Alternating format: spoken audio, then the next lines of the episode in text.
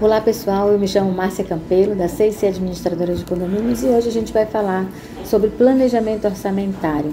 Início do ano é necessário que todos os síndicos levem em consideração esse tema importante e a inadimplência do condomínio. Para que a gente possa fazer um planejamento orçamentário, é necessário que a gente leve em consideração quanto deixou de entrar para que eu possa projetar o que eu tenho para pagar.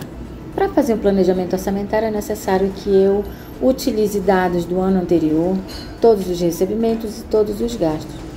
Tenho que me preocupar com os investimentos também e tentar inserir nesse planejamento. Esse planejamento serve também para que a gente verifique se a taxa do condomínio vai ser mantida no valor que está ou se ela precisa ser alterada. Então, utilizar gastos com manutenções em geral, com pagamentos de água, portaria, todos os gastos gerais do condomínio. A gente utiliza esse valor, o montante dos 12 meses gastos, acrescenta a taxa da inadimplência e a taxa de variação de aumento dos produtos de mercado, divide por 12 e aí a gente projeta para o ano. O planejamento nada mais é do que seguir o norte para pagamentos.